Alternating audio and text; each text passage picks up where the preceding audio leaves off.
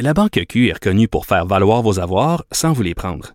Mais quand vous pensez à votre premier compte bancaire, tu sais, dans le temps à l'école, vous faisiez vos dépôts avec vos scènes dans la petite enveloppe. Hmm, C'était bien beau. Mais avec le temps, ce vieux compte-là vous a coûté des milliers de dollars en frais, puis vous ne faites pas une scène d'intérêt. Avec la Banque Q, vous obtenez des intérêts élevés et aucun frais sur vos services bancaires courants. Autrement dit, ça fait pas mal plus de scènes dans votre enveloppe, ça. Banque Q. Faites valoir vos avoirs. Visitez banqueq.ca pour en savoir plus. Cube Radio.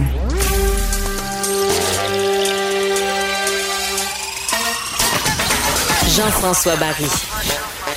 Un été pas comme les autres. Le divertissement radio de vos vacances. Cube Radio. Jean-François Barry. Mardi 4 août, je vous souhaite la bienvenue à l'émission aujourd'hui. Ce qui retient l'attention d'entrée de jeu, euh, c'est vraiment cette explosion au Liban, du côté de Beyrouth. Je ne sais pas si vous avez vu les images de ça. C'est incroyable. Euh, explosion, euh, on ne sait pas de quoi elle a été créée, pourquoi ça a explosé, mais ce qu'on sait, c'est que ça a touché un entrepôt de matières explosives, des, résidus, des déchets qu'on stockait là-bas, là, si je comprends bien. Et euh, le feu a pris là-dedans et ça a explosé. Mais vous dire à quel point ça a explosé, il y a plusieurs vidéos qui circulent présentement sur les chaînes de nouvelles ou encore sur les médias sociaux parce que ça a commencé avec euh, de légères explosions.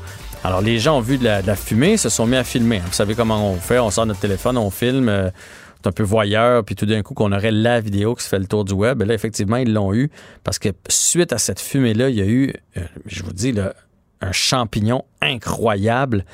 Et euh, on a vu les bâtisses trembler alentour. C'est sur des kilomètres. Donc, il y a l'épicentre, dans le fond, de l'explosion, mais on a vu comme les répercussions de ça sur des kilomètres. Et là, on voit, maintenant que ça s'est retombé, là, des vitres qui ont éclaté. Là, tantôt, j'en jasais avec euh, Frédéric qui travaille avec moi. C'est un peu d'équivalent si ça s'était passé. Ici, là, on est euh, coin Berry et Sainte-Catherine. C'est comme si l'explosion avait eu lieu au pont Jacques-Cartier, mais ici aussi, là, on est au moins à un kilomètre du pont Jacques-Cartier, on aurait eu les vitres pétées et tout ça, des voitures renversées. Euh, vraiment, ça, a frappé dur et fort. C'est incroyable les images qu'on voit présentement. 27 morts, 2500 blessés, mais on s'entend que ça, c'est préliminaire. Euh, les, bâtisses sont tordues, les, les, murs sont sur le côté. Euh, Vraiment, on va en trouver d'autres, malheureusement. C'est une catastrophe. D'ailleurs, euh, déjà, deuil national décrété par le premier ministre euh, là-bas. Euh, je vais vous tenir au courant tout au long de l'émission. On va sûrement avoir euh, d'autres détails. C'est arrivé il n'y a, pas, a pas si longtemps. Donc, du côté de Beyrouth, cette méga explosion. Le bilan au Québec en cette journée du 4 août, deux décès supplémentaires. On est descendu à 123 personnes infectées. Donc, on s'approche. Ça serait le fun de retourner en bas de 100. Je continue de rappeler que dans le fond, là, on est mardi. Les données qu'on soit, c'est euh, dans la semaine de la construction. c'est une bonne nouvelle. Là. Ça veut dire que dans la semaine de la construction, ça aurait été pas si mal. Euh, moins trois personnes à l'hôpital, plus trois aux soins intensifs. Par contre, euh, on a testé 9500 personnes euh, lors de la journée euh, du 2 août. On les a toujours comme 24 heures en retard, donc la journée euh, de dimanche. Pendant qu'on parle de ça, il y aurait d'ailleurs euh, un autre camp de jour possiblement infecté du côté de la Gaspésie. En fait, un camp de jour où est-ce que les gens résident un peu là-bas. Là. Il y a comme une portion location des chalets, il y a quelqu'un qui aurait loué un chalet qui aurait été contaminé. Donc, la famille de, qui a loué le chalet a été mise en confinement on a décidé par mesure préventive de suspendre le camp. Donc, les 113 étudiants, élèves qui étaient là-bas euh, n'y retourneront pas, mais on ne sait pas s'il y a des cas. C'est par mesure préventive. Donc, à suivre. Il y a aussi la tempête vers la, du côté des États-Unis qui s'en va vers la côte est américaine, vers New York. Beaucoup de pluie, beaucoup d'inondations à prévoir de ce côté-là. On dénombre déjà euh, une personne décédée. Ah, bon sang, bon sang, j'en reviens pas, je continue de, de, regarder les images, je suis sous le choc de ces images-là. Continuons avec euh, la COVID ici au Québec. Euh, tantôt, j'écoutais Dr euh, Tam, qui est le l'équivalent de Dr Arruda, mais à travers le Canada, qui nous rappelle qu'il faut, qu'il faut écouter, qu'il faut suivre les bonnes mesures, les mesures d'hygiène, puisque le vaccin, même le vaccin, ne serait pas la panacée, pour euh, reprendre son expression, parce que on ne sait pas l'efficacité du vaccin, on ne sait pas combien de temps, combien de personnes on va pouvoir le donner, combien de temps ça va prendre, et son efficacité, pendant combien de temps on va être immunisé avec un vaccin, on ne sait pas tout ça. Donc, vaut mieux prendre les, les moyens par nous-mêmes. Et dans le même ordre d'idées, hein, par nous-mêmes, voulant dire respecter les consignes, je suis abasourdi par cette, euh, cette nouvelle aujourd'hui, ce sondage. 25% des Québécois qui croient au complot, qui pensent que tout ça a été créé de toutes pièces qu'on soit contre le port du masque, mettons, ou qu'on doute de son utilité, c'est une chose, mais qu'on pense que tout ça n'est pas réel puis que ça a été créé, ben oui, sûrement qu'on voulait arrêter toutes les économies, mettre les pays en faillite. Sûrement, sûrement que c'était un but visé. Je, ne vois pas l'intérêt d'avoir créé ça. Il y a 13% des gens qui croient que ça a un lien avec euh, la technologie euh, du 5G. Donc, qui pensent que tout ça a un lien ensemble, la COVID et le 5G. 13 là. Fait que ça, ça veut dire que vous croisez vous croisez 100 personnes, il y en a 13 qui croient ça. C'est quand même assez incroyable. Je vais essayer de vous faire réfléchir dans les prochaines secondes sur l'utilité de se protéger et à quel point c'est si peu pour nous. On va discuter avec Daphné Tremblay. J'ai entendu son histoire ce matin, qui est une jeune femme de 19 ans atteinte de fibrose kystique qui tente de vous euh, sensibiliser euh, au port du masque, aux mesures d'hygiène. Bonjour Daphné. Bonjour. Comment vas-tu? tout d'abord. Je vais bien, vous? Ben oui, ça va bien. Donc, raconte-moi ta petite histoire. Donc, toi, tu es atteinte de fibrose kystique. Alors, pour toi, euh, s'il fallait que tu attrapes la COVID, ce serait vraiment, vraiment compliqué et peut-être même fatidique. Euh, ben oui, exactement. Ça serait soit très compliqué ou, en d'autres mots, là, ça serait la mort. C'est plate, mais c'est ça.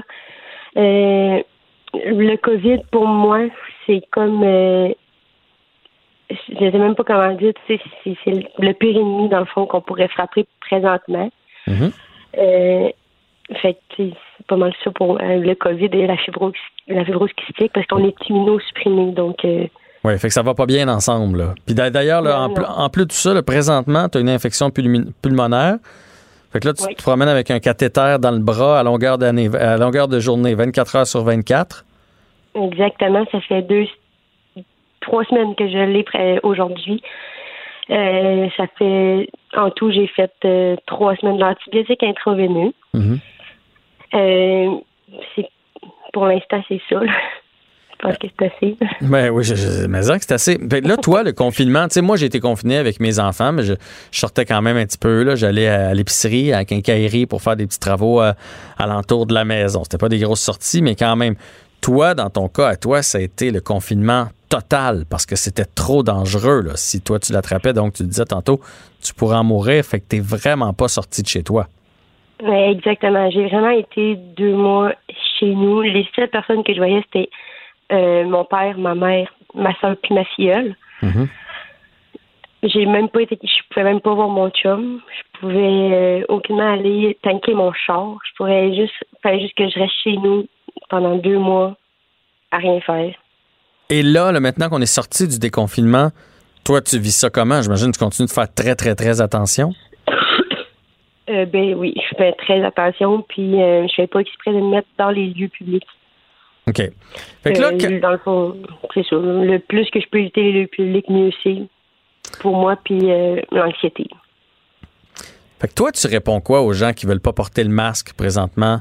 Euh, toi qui as eu la fibrose kystique, là, tu as un cathéter dans le bras, tu es humino-supprimé. Euh, c'est beaucoup là, pour toi. Ça t'en fait, ça t'en fait lourd sur les épaules alors qu'il personne qui refuse, mettons, de faire son épicerie avec un masque. Tu leur réponds quoi à ces gens-là? Tu essaies de les sensibiliser présentement? Ben, moi, moi, personnellement, ce que je leur j'ai rien contre les personnes qui veulent pas porter le masque, c'est leur choix, sauf que restez chez vous faut, ça fait rien d'aller euh, à l'épicerie s'ostiner pour dire que tu peux pas mettre le masque. Premièrement, c'est la loi, tu es obligé de le mettre. Puis, euh, deuxièmement, faut pas non plus brimer la santé des autres pour simplement euh, une raison de je ne veux pas le mettre. puis aussi, en même temps, quand on dit que ceux qui disent que le masque brime leurs droits, ben, s'ils veulent pas le mettre, il faut qu'ils restent chez eux, ils briment eux-mêmes leur droit de sortir. Ah, moi, je suis bien d'accord avec toi, Daphné. J'espère que ton message va porter. Puis j'imagine que ta famille t'encourage là-dedans parce qu'ils ont vu à quel point toi, tu t'es battu depuis que tu es au monde, euh, que, que, tu te bats encore.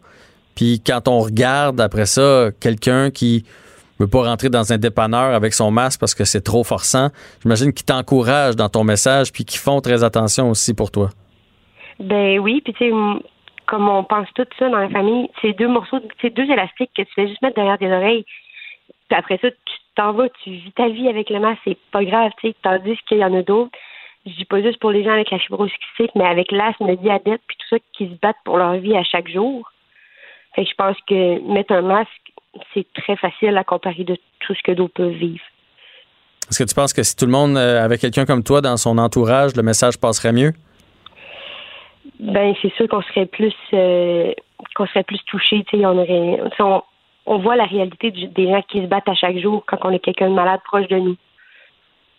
Mais Daphné Tremblay, je te félicite à du, haut de tes 19 ans, avec tout le ton vécu, de prendre la parole. Euh, je sais que tu fais, euh, je t'ai entendu dans d'autres médias, puis tu as, décidé de prendre des choses en main puis d'essayer de faire passer le message et j'espère que ce sera compris par tout le monde. C'est si peu, comme tu le dis, deux petits élastiques en arrière des oreilles.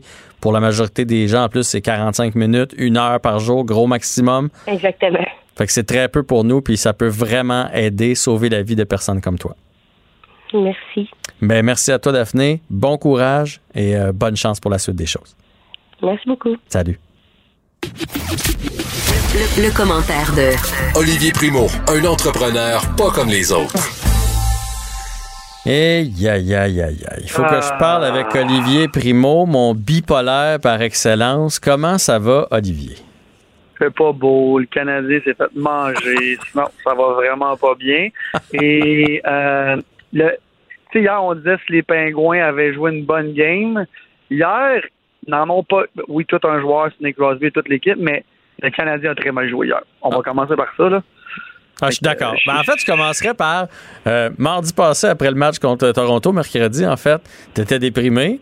Hier, après la victoire contre les Pingouins, tu étais encouragé, tu as même prédit une victoire du Canadien hier soir. Puis hier, après la première période, tu m'as envoyé un texte en disant Ouais, ben finalement, on n'a pas d'équipe. on n'a pas, on n'a pas d'équipe quand on joue, quand on, comment je pourrais dire ça? Tu sais, hier, j'en ai parlé souvent, Jonathan Drouin, quel joueur de hockey, mais Jonathan Drouin, quand il se force pas, c'est ça que ça donne hier. Puis hier, la, partie du Canadien, c'est à l'image de la performance de Jonathan Drouin. Personne s'est forcé. À un moment donné, oui, on a Carey Price, mais il peut pas tout faire. Puis quand tout va mal, moi j'ai été gardé pendant quand même 15 ans à un niveau vraiment pas haut, mais quand même, quand ton équipe en avant joue mal, tu n'as pas le goût de bien jouer. C'est ça qui arrive. comment ça se dépeint sur le, gardien, ça se dépeint sur l'équipe.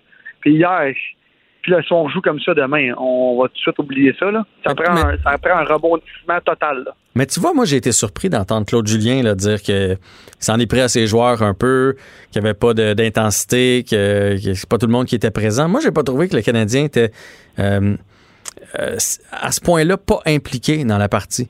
Je pense ah. juste qu'ils sont complètement dépassés. Ils sont complètement dépassés par, par les événements. Ça, va, ça va trop vite pour eux autres. Moi, ça a été mon, mon feeling.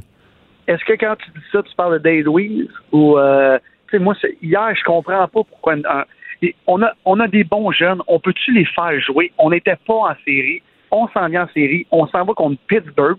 On s'en va pas contre, euh, contre un club de bas de classement. Là on peut-tu au moins donner la chance aux jeunes qui patinent vite puis qui veulent arracher les bandes parce que le camp d'entraînement va venir très vite pour la prochaine saison? Mhm. Au moins, donnons-leur la chance. Mais je vais dire comme toi, avec une performance comme hier, oui, on est complètement dépassé. Puis il va falloir encore une fois une grosse, grosse performance de Carey Price. Puis hier, nos défenseurs étaient lents, ça passait partout. Mais il y avait, même l'air un peu fatigué. Hein? Ils ont joué près de 30 minutes. notre, Big Tree 2020 euh, euh, a, joué comme presque 30 minutes lundi. Fait que euh, samedi, excuse. Fait que hier soir, il avait l'air, il avait l'air vraiment fatigué. Mais il faut se souvenir, puis même j'aurais le goût de le dire à, Claude Julien, il faut se souvenir qu'on n'a pas d'affaires là. On était 24e. On était à 8 équipes de faire les vraies séries.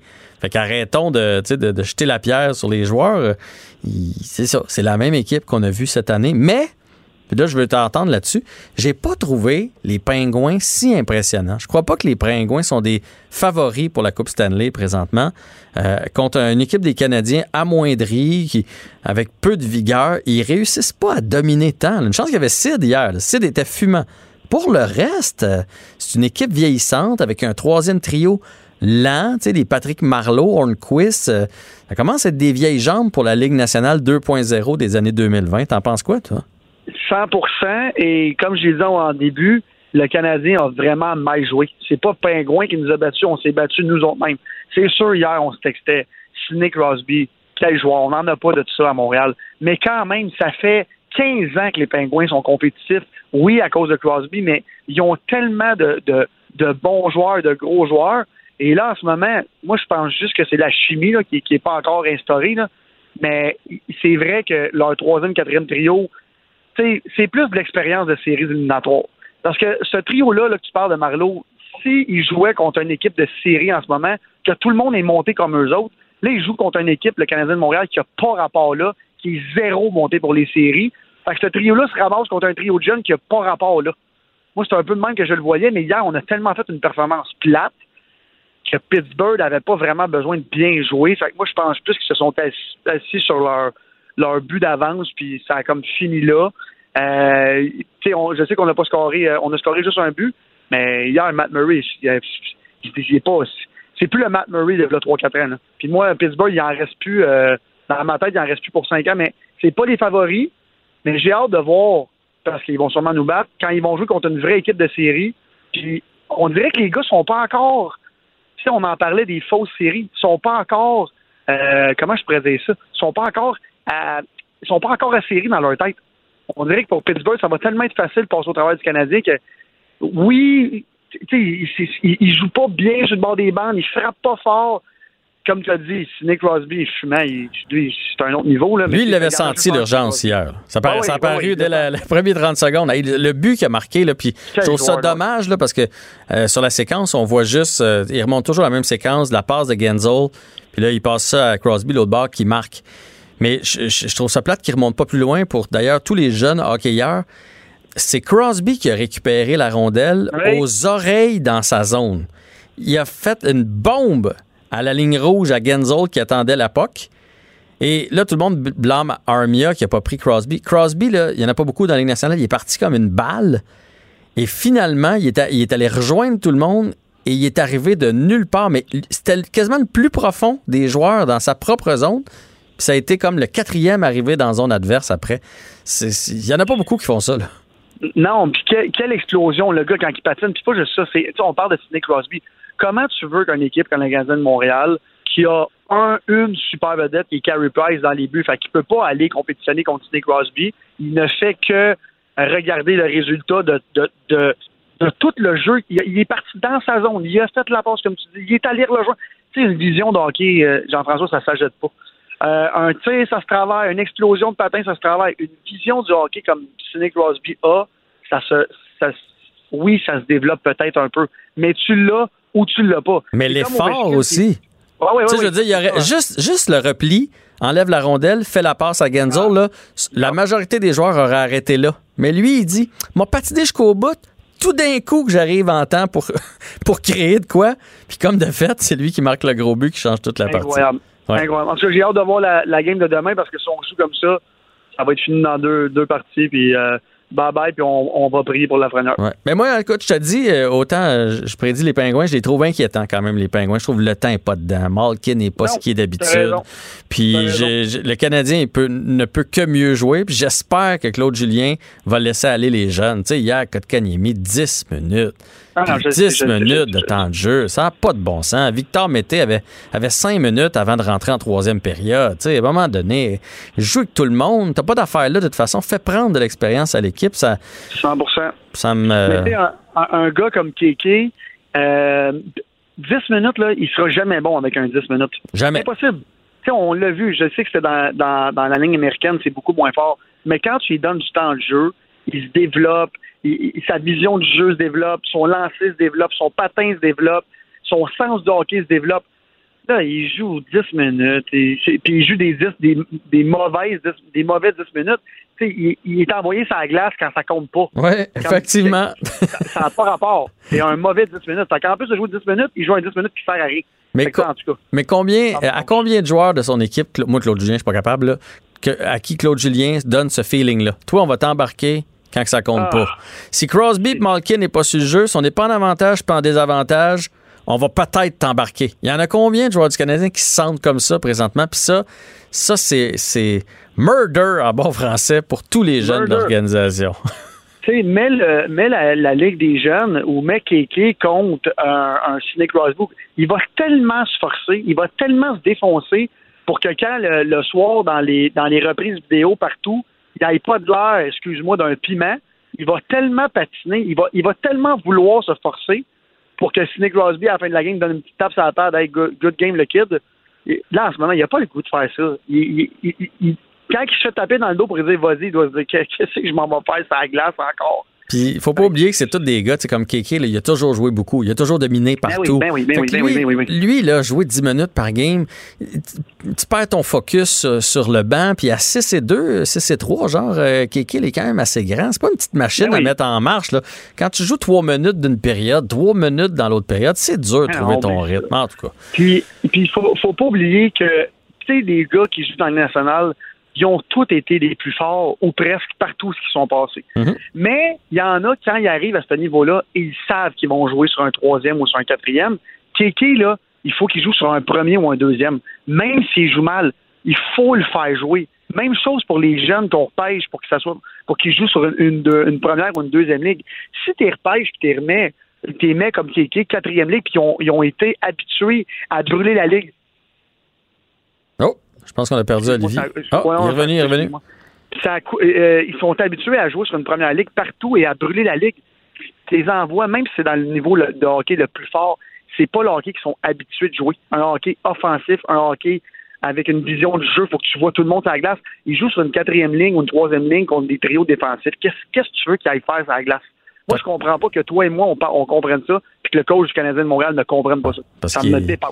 Il est dépassé puis il coach comme dans les années 90. Ah. 1, 2, 3, 4, 1, 2, 3, 4. Hier, avec 7 minutes à jouer, euh, il y a eu un dégagement refusé, mise en jeu dans la zone des pingouins. Oui. C'est le temps, là. C'est le temps d'essayer de provoquer quelque chose. Non, c'était le tour du trio de Dale Weiss avec Jordan Wheel. C'est à leur tour, c'est à leur tour. Ils provoquent rien. Puis partout à travers la ligue, là, on va finir là-dessus parce que je sais que tu as, un- t'as un sujet plus Oui. économie à parler. Les Islanders, présentement, mènent 2 à 0 dans leur euh, série. Les Islanders, là, c'est un paquet de jeunes. Pensez à, Oui. pensez à Anthony Beauvillier, entre autres, le Québécois qui est là. là. Puis ils les font jouer, les jeunes. Euh, les Hurricanes de la Caroline, que je- à cause des défenseurs blessés, que je croyais qu'ils allaient perdre contre les Rangers, ben, sont en train de balayer la série pour finir ça aujourd'hui. C'est quoi les Hurricanes? Ben, c'est Sébastien Ao, c'est euh, Sechnikov, c'est des gars de 20, de 21, de 22. C'est une ligue de jeunes. Fait arrêtons de s'obstiner à faire jouer des Day Louise qui jouaient dans la Ligue américaine l'année passée. Donnons des chances à nos plus jeunes. Mais bon. Mais ça, ça prend, ça prend des vétérans. On le sait tous. Ah ben oui. Mais est-ce qu'on peut avoir des vétérans comme justement Carey Price, Shea Weber, c'est mais Del Weiss, quand tu joues sur un quatrième trio à cet, à cet âge-là, avec ce talent-là, tu n'as pas ta place. Ça prend un jeune qui va prendre ta place un jour. Si ce jeune-là n'est pas capable de percer l'alignement plus haut qu'un quatre- un quatrième ou un troisième trio, lui aussi doit donner sa place. Je vais dire comme toi, c'est une ligue de jeunes. C'est aussi simple que ça. Bon, on va se donner une chance peut-être pour euh, Ouais. demain. On verra bien. On en reparlera de toute façon demain. Parfait. Là, tu veux nous parler euh, du coup, à Rosemont. Il y a des aménagements pour les cyclistes. Il y en a qui sont pour, il y en a qui sont contre. Là, je vais parler pour les commerçants. Euh, tous les, les- les résidents, tout le monde est content. Il y a moins de trafic, il y a moins de ci, il y a moins de ça. Ceux qui font vivre la ville, c'est les commerçants. On le sait, Montréal, c'est une ville touristique. On n'arrête pas de parler du petit bar du coin, du restaurant du coin, de quartier. On veut encourager. C'est un grand, grand consommateur de restaurants. Et dans ces quartiers-là, où ils ont, c'est juste des sens uniques, il n'y a plus de stationnement, c'est juste rendu des pistes cyclables. Moi, j'habite pas à Montréal. Et on a. Puis je vais parler pour plusieurs personnes parce que j'ai parlé à plusieurs personnes, puis je pense que je parle pour la majorité du monde qui ont une automobile qui veulent aller à Montréal manger. On n'a plus le goût d'aller dans ces quartiers-là. Et parce qu'il n'y a pas de stationnement, ta réservation est à 7h30, il faut que tu arrives à 7h pour te trouver un parking. Même Et avec, la, même avec la pandémie, parce que moi, là, je viens au centre-ville tous non, les jours. puis en, temps normal, tu parles, toi, là. En temps normal. OK, OK, parce que là, présentement, tu peux parker 10 roues là, en face de la station ici. Là. 100 mais pensez pas que les, les, les pistes cyclables vont se faire enlever puis les stationnements de plus vont se faire enlever. Là. On va oublier ça. Là. Partout où il y a eu ces, ces règlements-là, euh, dans la petite Italie, maintenant, aller manger, c'est impossible. C'est des sens uniques. Quand tu manques ton stationnement d'une place, ça te prend 20 minutes à revenir sur la même rue. Et, tu sais, faut pas oublier non plus, hein, les retombées économiques, il y a deux choses. Oui, les taxes des résidents, c'est important, puis tout ça, c'est parfait. Mais les commerçants, là, oubliez pas qu'ils payent en double. Ils payent leur impôt sur leur profit et ils payent les taxes sur la transaction. Ça prend des commerçants locaux pour faire vivre un quartier. Et là, je le sais que les, les, les résidents, puis la, la majorité des résidents vont, euh, vont me dire non, Olivier, nous, on est bien comme ça. On comprend tout ça. Mais en même temps, il faut que le quartier et la ville aient des retombées économiques importantes, surtout en temps de pandémie. Là, là on le sait, Là, on le sait, c'est très compliqué avec la COVID et tout ça, mais ça va revenir un jour et les pistes cyclables vont rester. J'ai vu une vidéo au début de l'année d'une résidente euh, qui habite euh, dans Rosemont Petite Patrie et qui travaille à l'extérieur de Montréal. Alors, elle, elle a un automobile. Et là, cette année, les pistes cyclables, ça finit plus. Puis elle faisait une vidéo, puis elle disait j'ai un- j'ai une piste cyclable de mon côté de la rue et j'ai une piste cyclable de l'autre côté de la rue. On n'a plus aucun stationnement. Il faut que je me stationne à cinq coins de rue. Et là, on- n'arrête pas de, de- On voit toutes les statistiques que Montréal se vide Mhm. du 18-35. Ben, ça va juste continuer comme ça. On n'a plus le goût d'aller à Montréal et je comprends qu'on veut favoriser le, le- le transport collectif, le déplacement à vélo. On comprend tout ça. Mais il faut savoir que Montréal, c'est pas Paris. Tu sais, tu fais pas 25 coins de rue avec un vélo et que t'as, t'as des commerces. À Montréal, c'est très réparti les commerces. Tu sais, si tu veux partir du centre-ville en vélo à la Rosemont Petite Patrie, là, faut que tu sois en forme. Puis ton Bixi, quand tu vas arriver en haut, là, tu vas être brûlé. Mhm. Fait que, tu sais, à un moment donné, il, il faut, il faut aussi prendre le juste milieu. Puis en ce moment, je pense qu'on est en train de l'échapper. Je chiale pas contre l'administration plante, c'est pas du tout ça que je fais. Je fais juste dire qu'il faut un juste milieu. Puis en ce moment, le juste milieu est rendu à plus. L'autre côté, les résidents sont contents, mais tous les, les, les commerçants et les clients sont pas contents. C'est sûr que plaisir? si tu passes en cuissard, tu fais ton vélo, il y a peu de chances que tu arrêtes de magasiner. Tu n'es pas équipé pour ça, puis il y a peu de chances que tu arrêtes de souper au resto. Exactement. Fait que, à un moment donné, on comprend tout ça, on, on veut tous faire la part des choses, on comprend que les résidents veulent pas se faire déranger trop, mais oubliez pas, s'ils se font pas déranger par les commerçants, avec les clients, leurs taxes vont monter, puis là, ça va chialer, c'est une boule, là, ça l'arrête plus, là. Fait que, il faut, il faut le juste milieu, puis là, en ce moment, je pense qu'on est complètement euh, en train de l'échapper là. Ben. Mais en- encore une fois, c'est à cause de la pandémie qu'on est comme ça, on va le voir dans un an, on va voir les résultats. Mais moi, je pense que il va y avoir énormément de restaurants et de commerçants qui vont fermer dans tous ces arrondissements-là qu'on met euh, plus de pistes cyclables qu'on en demande. Euh, je, pense que ça va faire mal à l'économie. Est-ce que tu penses pas qu'on devrait les, euh, les regrouper? Tu sais, une rue euh, commerçant, puis une rue piste cyclable? Ouais, mais en même, en même temps, tu as raison, sauf que le stationnement pour le, le- la personne qui va à ces commerces-là, ça peut pas être juste une rue. Il ça prend plusieurs rues, ça prend plusieurs artères, puis des sens uniques, on comprend que c'est bon pour les stationnements et tout ça, mais c'est compliqué ce déplacement. Déjà, déjà que c'est impossible de se déplacer à Montréal en temps de pandémie pendant les travaux. S'il y a juste des cons oranges depuis à Montréal, c'est pas c'est pas à veille d'être fini à, à un moment donné, on n'aide pas l'économie de Montréal non plus. Puis j'ai une amie la semaine passée qui habite dans Rosemont Petite Patrie. Elle me dit Est-ce que tu viens manger à Montréal? Je suis parfait, où tu vas aller? Elle dit dans mon quartier. Je dis ben non. Oublie un auto. Ça va me prendre une heure à me parquer. Puis il n'y a pas de stationnement payant. Tu peux pas. Mhm. C'est- ça, ça, ça finit plus. Puis les stationnements, les, les parcomètres sont pris, sont pris trois jours d'avance. C'est une expression, c'est un- c'est une joke que je dis, mais vous comprenez ce que je Ah dis. ouais, écoute, je le sais, je viens de la rive sud, puis mettons, je viens voir le Canadien ou quelque chose comme ça, c'est compliqué en Ah. tabarouette avec une voiture, puis moi, l'idée d'aller manger avant, là, j'aime autant manger chez nous avant de partir. T'as raison, t'as raison 100%. Puis avant, quand il y avait tous les stationnements autour du Centre Bell, c'était déjà plus facile, même si ça coûtait 30 de stationner. Même si tu veux payer 30 en ce moment, tu peux pas. Il y en a plus de pas. stationnement. Ah, puis là, si tu payes, t'es rendu loin, tu vas marcher quand même un petit bout. Oui, oui, exactement. Olivier, le message a été entendu. Euh, c'est la première fois que je sens dans ta voix ce, ce débit accéléré des fêtes du Canadien. Ouais. Il fait gris dehors, là, pas de stationnement. Prends une grande respiration. Ça va bien aller. Ça va bien aller. Ça va bien aller. La vie va continuer demain, OK? On s'en reparle demain. C'est bon. Olivier Primo. Bye. À Cube, bye. La Banque Q est reconnue pour faire valoir vos avoirs sans vous les prendre.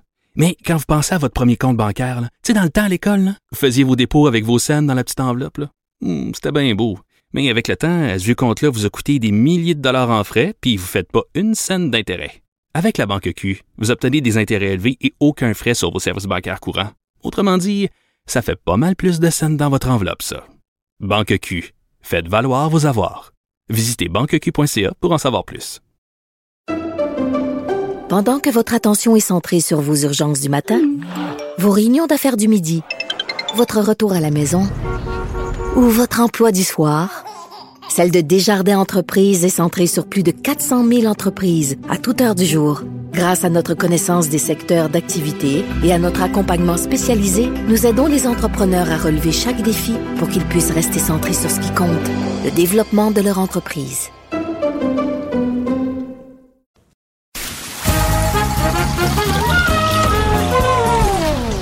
Ben non, il n'y a pas de quiz. Mais Jean-François vous donne quand même les réponses à vos questions. Cube Radio. Un été pas comme les autres.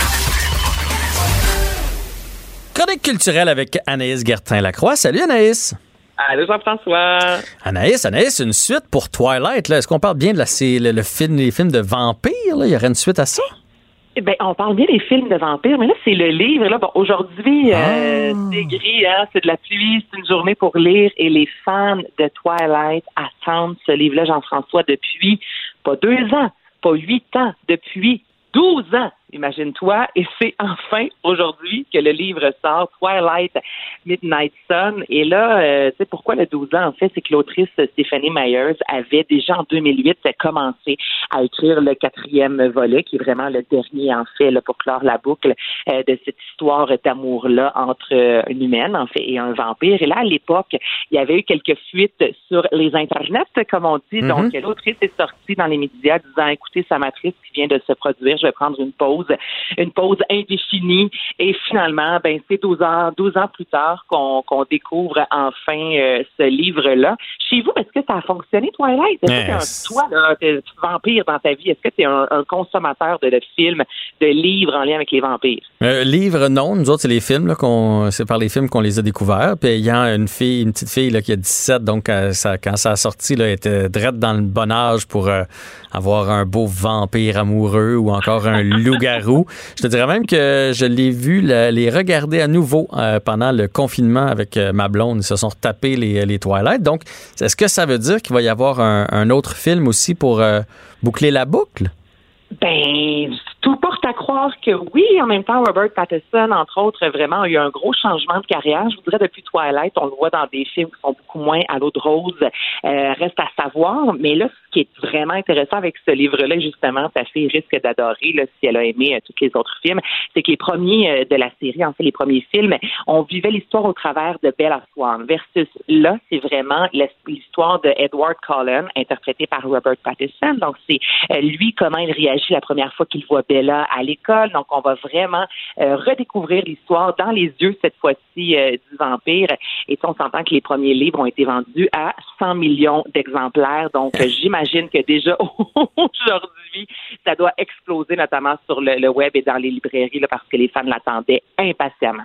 Ah ben écoute, euh, je vais dire ça à ma fille euh, ce soir, puis tant mieux si ça y fait un petit peu de lecture hein, avec les jeunes qui sont pas allés à l'école depuis le mois de mars. Si elle a envie Ouais. de lire ce livre-là, tu peux être sûr que papa va y acheter. Bon, j'aime ça. Es-tu plus vampire ou loup-garou? Hey, ni un ni l'autre. Moi, là, j'ai Ah lancé ouais? ça avec un vampire très, très jeune et j'ai été complètement traumatisée par ce film-là.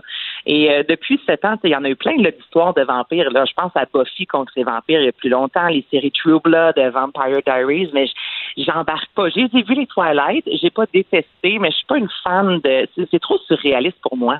OK. Ben, moi- manque du... ma- Ouais, c'est ça, j'embarque un peu moins, mais je les écoute quand même, je les consomme, mais c'est pas... euh, tu sais, je ferai pas la file d'attente là, pour avoir le dernier bouquin, je vais t'avouer. OK, moi, tu vois, secrètement, même si je savais que ça allait pas arriver, j'espérais que le loup, euh, c'est lui qui allait avoir Bella en bout de ligne. J'aimais ça, la meute des loups, comment ils se transformaient, tout ça. Fait que si j'avais eu le choix, j'aurais été un loup. Mais bon, Toi, tu y allais pour le loup. moi, j'y allais pour le loup. bon, changeons de sujet. Parle-moi de Jay-Z un petit peu. Hey, ça là, c'est tellement une belle nouvelle. C'est le genre d'école que j'aurais voulu côtoyer quand j'étais plus jeune. Donc, c'est la société en fait divertissement Rock Nation de Jay-Z, qui est une grosse société qui a fondé en 2008, qui a collaboré avec Rihanna, avec Alicia Keys. En 2013, il a ajouté le volet sportif. Donc, il a collaboré également avec plusieurs athlètes de la NBA, de la NFL. Et là, juste pour vous montrer à quel point cette société-là est importante, c'est elle qui a coproduit, coproduit l'émission de la mi-temps au Super Bowl hmm. l'an passé avec Shakira et Jennifer Lopez. Donc, c'est quand même une très grosse société de production. Jay-Z, qui a quand même gagné 22 Grammy dans sa carrière, et là, il vient de s'associer à l'Université Long Island de Brooklyn pour lancer la Rock Nation School of Music, Sport and Entertainment. Hey, hein, je te l'ai dit d'une chose. Bravo. D'une bonne traite. Ouais, tu me l'as dit l'autre fois euh, que quand tu te décides d'y aller d'une bonne traite, ça va. Écoute, je l'ai pratiqué, je vais t'avouer ça. Donc, cette, cette école-là, en fait, va commencer à l'automne prochain, dès 2021, et il va y avoir de l'enseignement euh, au niveau de la musique, des technologies musicales, l'entrepreneuriat, la production la gestion du sport. Donc, des professeurs, évidemment, vont y enseigner, mais les étudiants vont également pouvoir côtoyer plusieurs artistes qui évoluent dans le domaine. On promet aussi des stages aux gens, plusieurs bourses, parce que c'est pas tout le monde, évidemment, qui peut se payer ce type euh, d'études-là. Et on pousse encore ça plus loin. Donc, au printemps 2021, on veut aussi offrir des cours d'été. Donc, pour les plus jeunes, âgés de 10 à 18 ans, qui ont envie justement d'apprendre un peu, de, de voir comment ça se passe là, pour créer de la musique, pour en produire, pour euh, euh, la gestion du sport. Donc là, il va y avoir également des cours d'été et on veut vraiment offrir la chance aux jeunes. Là, c'est à Brooklyn parce que c'est de là que Jay-Z vient, euh, d'en apprendre davantage sur le monde culturel, le monde sportif et de savoir aussi comment ça, se passe dans les estrades. Là, je vous dirais les gens qui sont derrière la mhm. caméra, derrière la console, derrière les sportifs. Alors, c'est vraiment une super de belle euh, nouvelle. Comme je te dis, moi, c'est vraiment le genre d'établissement que j'aurais vraiment, j'aurais aimé ça étudier. Là. Plus jeune, j'aurais vu ça passer, je me serais dit, je veux y être. Ben oui, c'est ça. Euh, Joanie, euh, qui réalise l'émission, me, dit que sur la messagerie texte, il y a quelqu'un qui veut savoir le nom de l'établissement. Le nom, c'est... Attends un peu, j'y vais, roulement de tambour. La Rock Nation School of Music, Sport and Entertainment. Yahoo! Yeah! Je gagne quoi? Je gagne quoi? Mon respect. Mon respect, Anaïs. C'est déjà très bon. Puis on va, on va finir ça avec OD chez nous. Chez nous! Écoute, ça, ça se passe chez nous. Ça fait un moment qu'on sait que les auditions euh, sont lancées. Ça a commencé le 11 juin dernier. Et là, ce matin, on a reçu un beau courriel disant qu'officiellement, il y aura une, euh, ce sera présenté, mais c'est une conférence de presse virtuelle. Et ce sera le 28 août prochain qu'on va découvrir, en fait, qui sont les candidats. Et là, chaque année, évidemment, c'est un moment que les femmes attendent impatiemment. Mais là, cette année, c'est encore plus gros. Euh, je te dirais, bon, en raison que c'est chez nous. Donc, on a hâte de voir au Québec où sera leur maison, quelles seront les activités. Mais on nous a aussi promis cette année encore plus de diversité.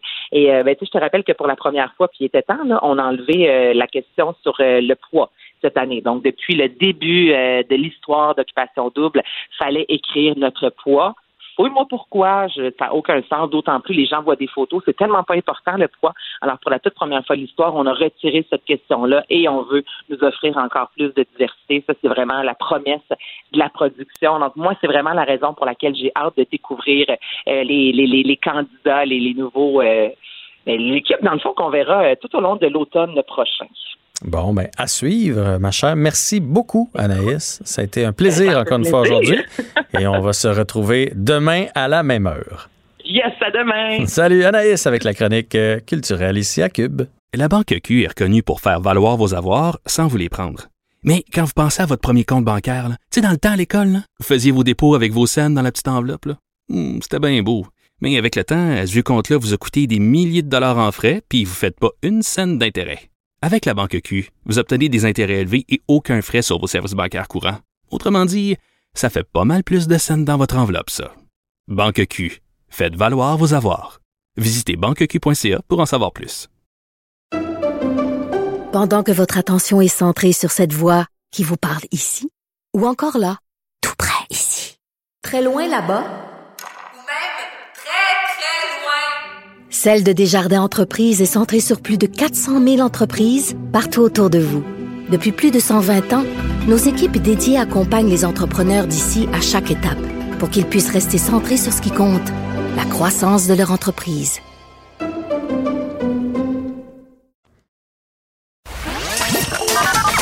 Jean-François Barry.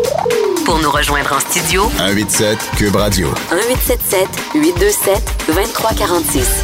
Alors, vous avez sûrement vu euh, cette petite controverse euh, alentour euh, des écoles, le manque de plan, le manque de direction. Moi, j'ai discuté avec ma sœur qui a des enfants, avec des amis, puis on se demande tous qu'est-ce qui va arriver. Là? Il arrive quoi avec la rentrée?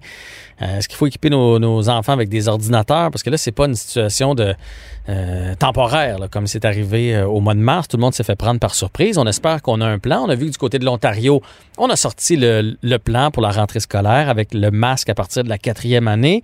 Et on presse présentement au Québec, les gouvernements d'agir et de nous donner une ligne directrice pour nos enfants. Nos enfants qui, on va se le dire, là, euh, j'ai fait le calcul euh, avant de parler avec notre prochain invité. Mes enfants, moi, sont arrêtés le 12 mars. Là, ils ont eu la petite trousse là, à la maison, mais moi, j'appelle pas ça de l'école. Ça fait donc 170 jours. À la fin août, là, ça va faire 170 jours que mes enfants ne sont pas allés à l'école. C'est le cas probablement pour les vôtres aussi. Et c'est énorme. on parle de la moitié d'une année. Alors, euh, il est temps que ça recommence. On va en discuter avec euh, Égide Royer, psychologue et spécialiste de la, de la réussite scolaire. Il est aussi l'auteur de la petite encyclopédie de l'enseignement efficace. Bonjour, Monsieur Royer. Bonjour.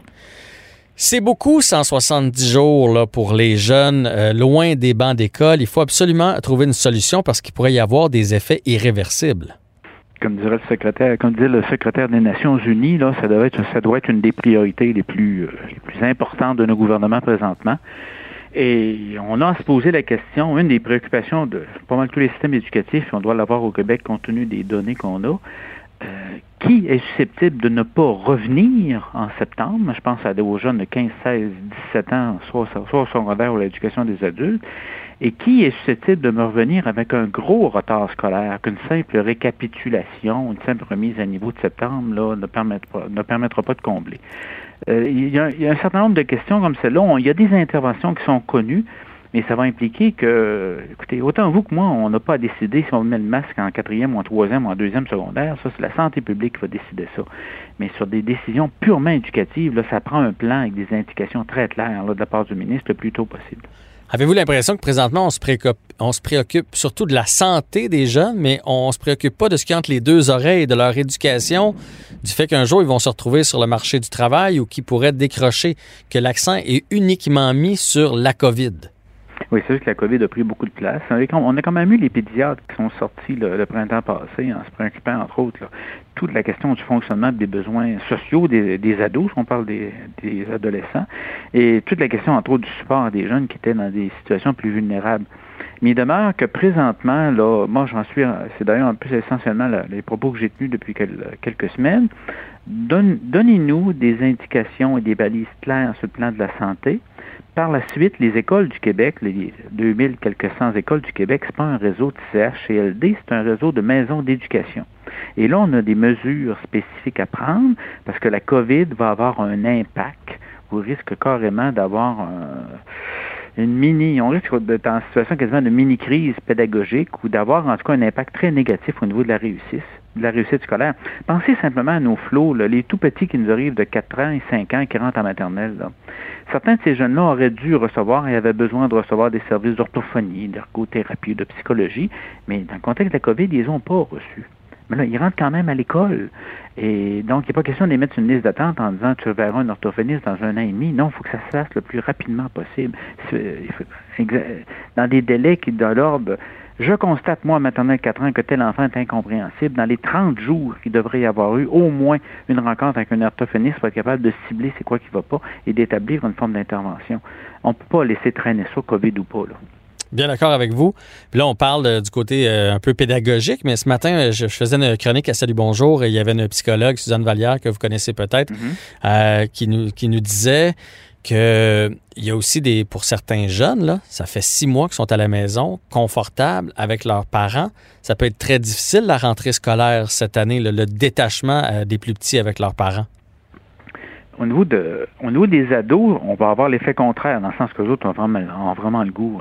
Ils vont revenir rapidement vers leur groupe d'amis. Mais chez les petits, on va avoir des situations où, euh, associées à des, situations d'anxiété ou, euh, comment je vais c'est que l'attachement avec l'école était peut-être déjà pas très très fort, mais le fait d'avoir arrêté ça, en tout cas c'est vrai pour la moitié de la province, de ne pas avoir été à l'école depuis la mi-mars, euh, ça peut, dans certaines situations, par rapport à des situations d'anxiété ou d'inconfort, euh, liées à l'adaptation de certains jeunes par rapport à la vie scolaire, ça peut, ça peut jouer son rôle. Vous savez, ça va être, ça va jouer à l'oreille dans le sens qu'on va avoir des situations particulières qu'on n'est peut-être pas habitué de rencontrer. Mais une chose qui est certaine, c'est pour ça que je réagissais ce matin, quand au niveau des organisations syndicales, on a proposé de retarder la rentrée scolaire après la fête du travail, c'est nous vers le 7 ou le 8 septembre, là, ce matin, je ne comprenais pas du tout. Là.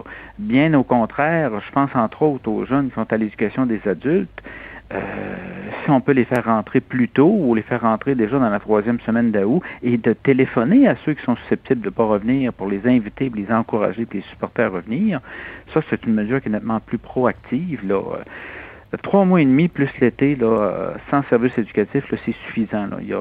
on doit éviter à tout prix de prolonger cette période-là. Bien d'accord avec vous. Ça m'a fait dresser les cheveux euh, ce matin quand j'ai lu ça, moi hmm. aussi. Je pensais même qu'il allait peut-être nous proposer de commencer plus tôt en se disant on fera un peu de rattrapage et si jamais ça vire vraiment mal cet automne avec la COVID, qu'on arrête un autre deux semaines, trois semaines, on aura justement mis ça euh, en, banque ces, semaines-là. Alors, les districts scolaires francophones ont fait en Ontario pour plusieurs. Il y a eu des activités cet été. Mais nous autres, on vit dans un environnement où c'est un respect strict du calendrier scolaire là, en termes de nombre de jours, ou à la limite, de retarder la rentrée, c'est une chose, mais la précéder, là, moi, ça fait 45 ans que je suis en éducation, j'ai pas encore pas encore vu ce type de mesure-là être accepté là, dans une perspective là, patronale syndicale. Mais indépendamment de ça, le taux de décrochage au Québec chez les garçons, le dernier chiffre, c'est 17% Le taux de décrochage des filles, c'est 11 on ne peut pas prendre le risque de voir monter ces taux-là à 20-21% pour les gars et à 12, 13, 14, 15% pour les filles. C'est connu que certains jeunes sont plus à risque. Si vous êtes une direction d'école adjointe au secondaire, vous demandez à votre monde, écoutez, là, vous les connaissez, les jeunes qui sont plus à risque de parvenir, on leur lâche un coup de fil, on les rencontre s'il faut, on va les accompagner et les supporter en disant, on vous attend à l'école, c'est important de continuer l'école ça, c'est une mesure qui devrait être prise dès, le mois d'août. Il y a des jeunes là-dedans qu'on connaît bien. Ah, je suis bien d'accord avec vous. Je peux pas, je peux pas concevoir. Je sais que c'est quelque chose syndicalement qui se fait pas, mais cette année, tout le monde met la, main à la pâte, puis tout le monde fait les choses différemment. Fait que s'il faut travailler une couple de semaines de plus, je peux pas croire que tout le monde était en vacances dans les commissions scolaires, les professeurs, les directeurs, au gouvernement du côté de l'éducation, que tout le monde était en vacances tout l'été, puis qu'on n'a pas préparé la rentrée. Là. Si jamais on se rend compte que c'est le cas, ce sera scandaleux.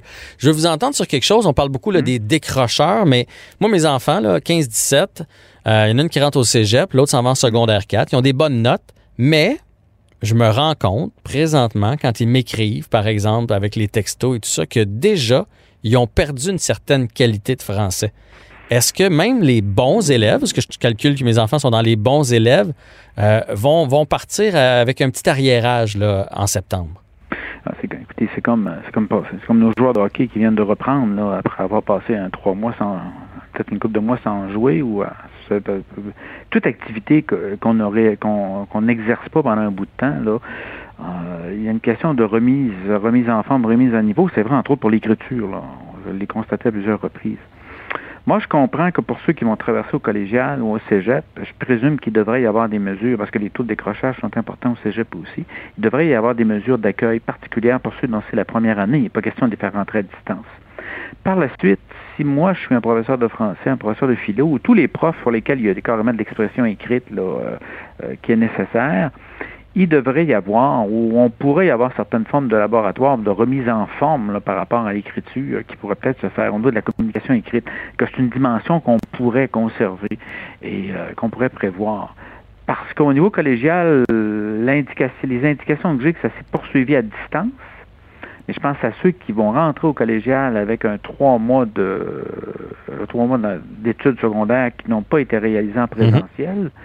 Euh, et c'est très inégal d'une région du Québec à l'autre. Je présume qu'il va y avoir des mesures là, pour tenir compte de ce que vous soulignez ou des éventuels contenus qui n'ont pas été vus.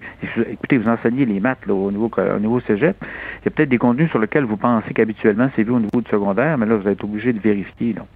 Donc ça, c'est une adaptation normale qui devrait se faire.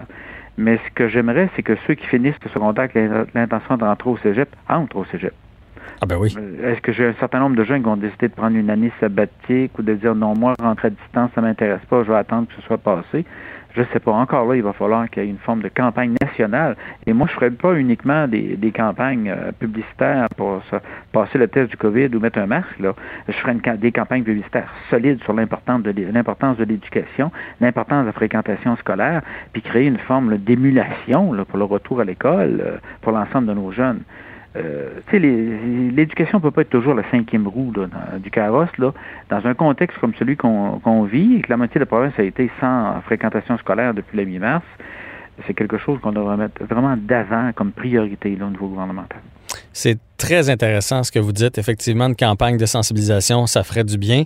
La bonne nouvelle, c'est que les, des fois, à cet âge-là, on fait comme, ah, je vais partir en voyage, euh, je vais sauter une année. Là, présentement, c'est pas possible d'aller en voyage, fait que peut-être que ça va en rallier quelques-uns.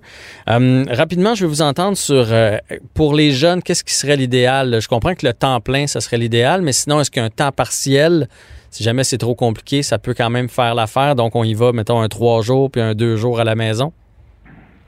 Oui, là, il y a différentes formules. Euh, jusqu'à maintenant, si c'était techniquement possible, admettons qu'on a une forme, admettons qu'en secondaire, on revient avec l'enseignement. Euh, je pense qu'en quatrième, cinquième secondaire, il y a vraiment une possibilité que ce soit en alternance, hein, présentiel et à distance.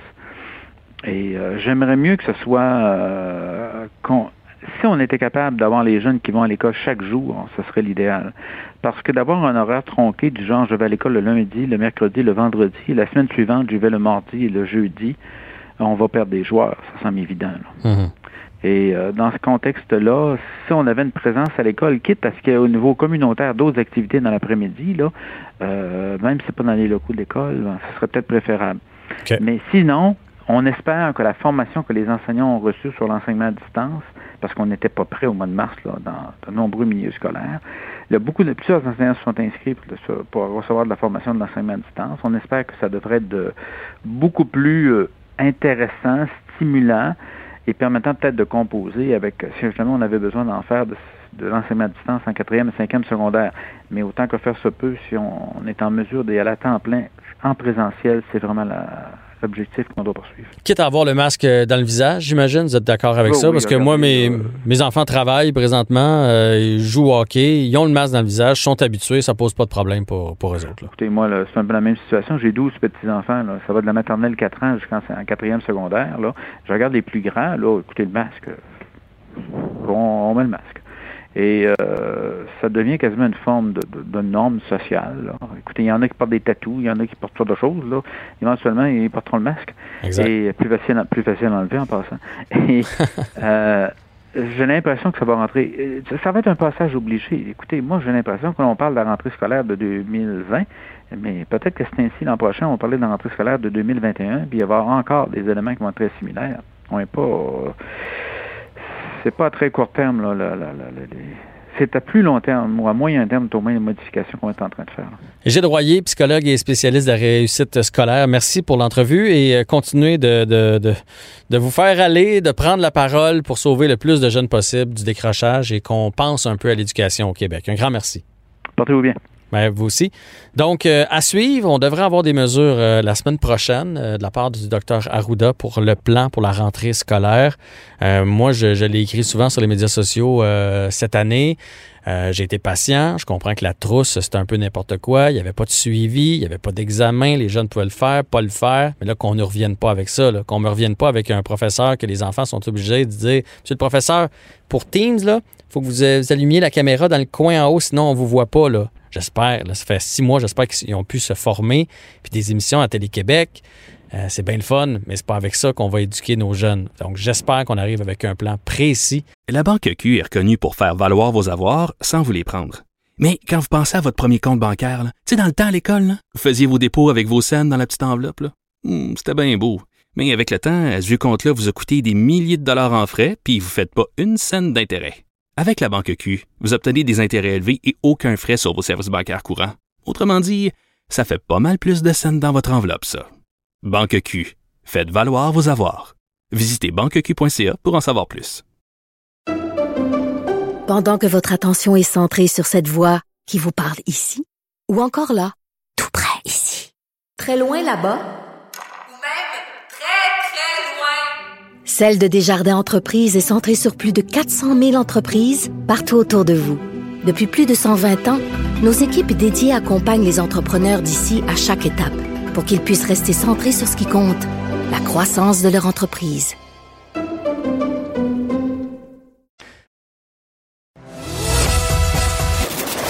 Jean-François Barry.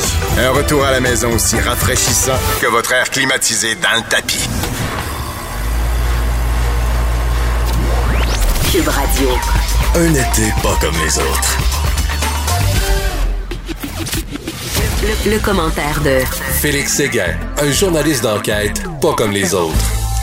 Juste avant de passer à Félix Séguin et sa chronique Crime et Société, euh, vous donner le bilan où on en est rendu du côté de Beyrouth avec, euh, avec cette explosion euh, dans le port de Beyrouth, dans un entrepôt qui, où il y avait des, des matières explosives. Pourquoi ça se retrouvait là-bas en aussi grande quantité? Là, ça, c'est un mystère. Qu'est-ce qui a déclenché ça? On ne sait pas non plus. Par contre, je peux vous dire qu'on est rendu à 50 morts, 2750 blessés. C'est la cohue, évidemment, dans les hôpitaux. Ça va continuer de s'alourdir, c'est sûr et certain. Là. Euh, vous dire la violence de cette, explosion-là.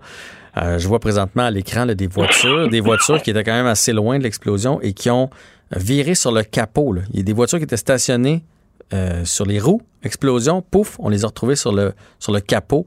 Euh, des immeubles endommagés, euh, tordus par la, force de l'impact. On voit un paquet de monde, mais ça, ça à mon avis, c'est ce qu'il y a de moins pire avec du sang parce qu'ils ont été coupés par, des, par du verre, parce que c'est sur des kilomètres. Là. Il y a un paquet de fenêtres qui a explosé, donc ils ont été coupés. Mais, mais eux autres, là, c'est des coupures. sais. Mais il y en a ceux qui étaient près de l'épicentre de cette explosion-là. Là, c'est, incroyable la violence de cette, euh, explosion, de cet incendie, de, cet événement. D'ailleurs, Emmanuel Macron qui a déjà dit qu'il allait envoyer de, de l'aide. En tout cas, on va suivre ça euh, pour vous. Félix, j'imagine que tu regardes ces images-là aussi, bien évidemment.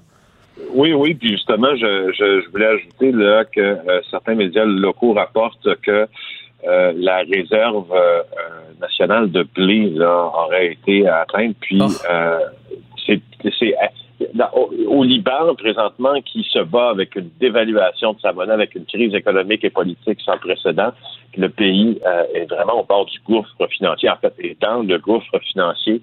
Euh, si ces informations se confirment des médias locaux, euh, si le, le, la réserve nationale de blé se trouvait entre autres à ce port, au port de Beyrouth, il y aura des conséquences économiques encore plus dévastatrices pour un pays qui est déjà moyennement amoché par euh, des conditions. Il faut dire que je, je regardais aussi, euh, parce qu'évidemment, quand j'ai, mon Dieu, j'ai vu ces images-là aussi, j'ai été euh, soufflé, sans mauvais jeu de mots, par, euh, par leur, leur violence puis leur intensité. Mhm. Deux choses que je remarquais.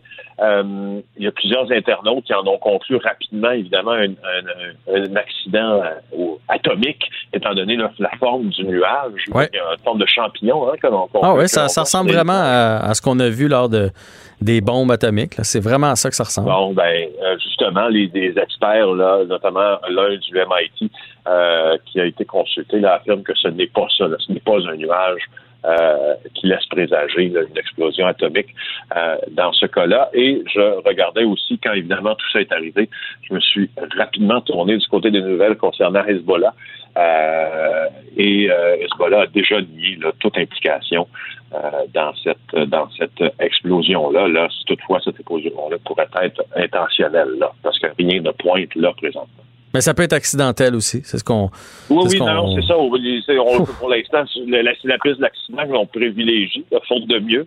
Euh, mais, mais Hezbollah a quand même pris soin de nier euh, qu'elle que, que, en était. Euh, Bon, mais écoute, euh, on va continuer de suivre ça. D'ailleurs, on va parler avec François Lambert tantôt. On va revenir là-dessus, qui, a visité le Liban. Il connaît des gens là-bas, donc on va, on va en reparler dans les prochaines minutes. Euh, restez avec nous. Euh, là, pour l'instant, tu vas nous parler de ton périple. tu as pris l'avion en, en temps de COVID. Déjà, parce que j'ai lu ton reportage, déjà que depuis le 11 septembre, on s'entend que c'est moins le fun de prendre l'avion. On est surveillé, on surveille même les autres. plusieurs douanes guérites à, à passer et tout et tout. Avec la la COVID, j'imagine que ça ajoute beaucoup à notre calvaire. Ah, écoute, c'est pas, euh, c'est pas une sinécure, là. C'est pas, euh, comme disent les Français, c'est pas le bon plan. Alors, euh, si on cherche des bons plans, euh, prenons, prenons-en un qui n'implique pas un vol, surtout un transatlantique.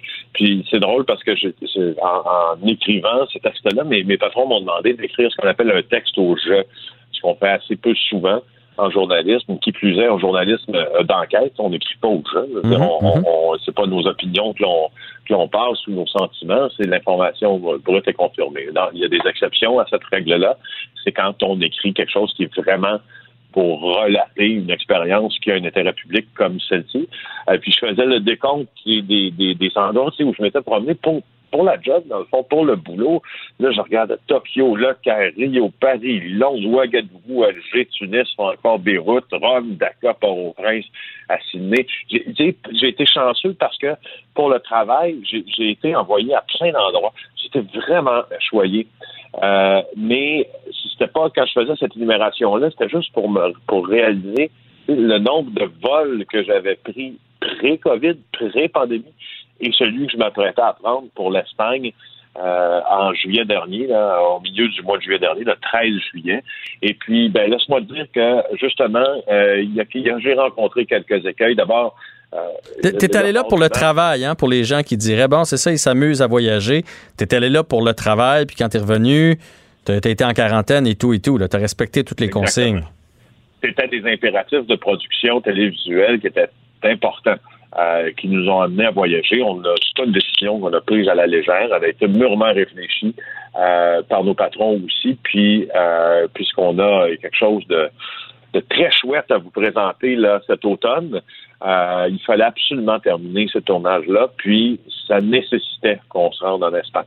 Alors, le 13 juillet, on est parti. On est arrivé à, à, à Montréal-Trudeau. Puis, la caméra thermique a pris notre température, pas de fièvre, on a mis notre couvre visage, on a eu le temps de s'obstiner un peu avec la chef d'escale de chez Air France. Évidemment, euh, comme d'habitude, sinon ça, il y a des choses qui changent pas dans la vie, ça c'en est une.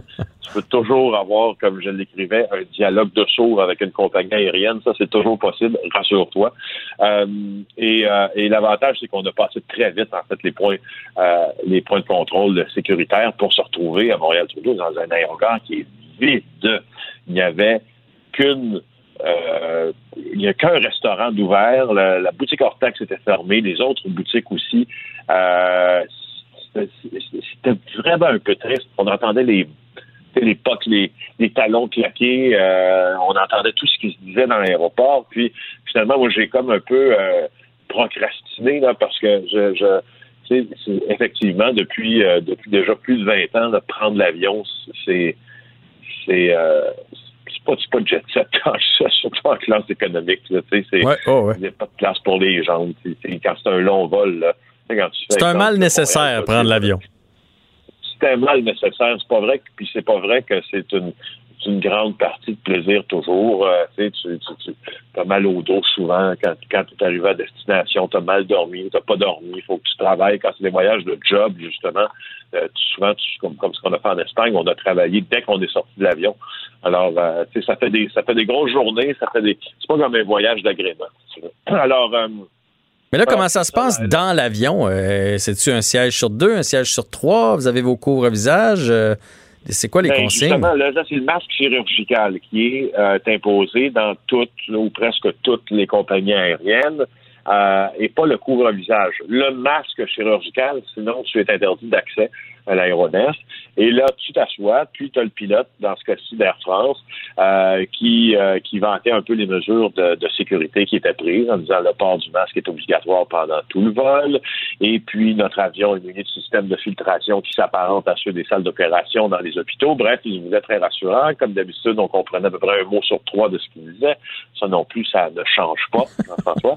et, euh, et là, ce qui arrive un moment donné, c'est que toute cette... Moi, je, je, au début, je demandais à l'hôtesse d'Air France d'avoir, si c'était possible d'avoir un banc, euh, une banquette à moi seul. Je me suis dit, on va minimiser les risques. Mais non, le vol était plein. Ah, ouais. Tous les sièges étaient vendus sur Montréal-Paris et tous les sièges étaient vendus sur Paris-Barcelone. Alors. Euh, mais qui. attends un peu, là. Attends un peu. Moi, je pensais que nos frontières étaient fermées. Qui se promenait? Qui se promenait dans les airs et dans les aéroports? C'était des gens, est-ce que Majoritairement des Français qui retournaient en France donc des Français d'ici qui retournaient en France, soit pour aller euh, chez la famille, euh, soit avec des enfants que leur famille n'avait pas vu. Puis là, ils sont assujettis à des mesures de quarantaine euh, en, en, France parce que nos, nos frontières, c'est vrai qu'elles sont fermées pour l'entrée, sauf pour les gens qui ont un besoin euh, de, de- de traverser la frontière dans le cadre de leur travail. Fait que dans le fond, des Français d'ici qui ont fait, tant que euh, présentement on travaille pas, tout est fermé, allons voir euh, la famille, ça fait longtemps qu'on les a pas vus, puis ils ont décidé de retourner dans leur pays. Oui, c'est ça. Majoritairement, là, il y avait, c'était majoritairement des, des, des voyageurs de ce type-là. Il n'y avait pas beaucoup de voyageurs d'affaires. Et, euh, et, euh, et voilà. Alors, tu sais, donc, toutes ces mesures-là mises en place, donc, tu décolles, comme d'habitude, à peu près une heure, une heure trente après, on commence à servir le repas. Et là, tout le monde enlève son masque en même temps. Et là, moi, je me disais, mais là, c'est, quoi, c'est, pourquoi? Aurait-on pu, euh, je sais pas, moi, diviser un peu la- les, les, les places de repas ou encore euh, faire différemment pour que parce que si tu as un masque puis tu l'enlèves en même temps que tout le monde, puis tout le monde mange à, à peu près à, à, je sais pas moi 30 euh, 40 cm l'un de l'autre, c'est pas idéal. Alors moi j'ai attendu que mes voisins de banquette aient fini de manger pour manger moi-même.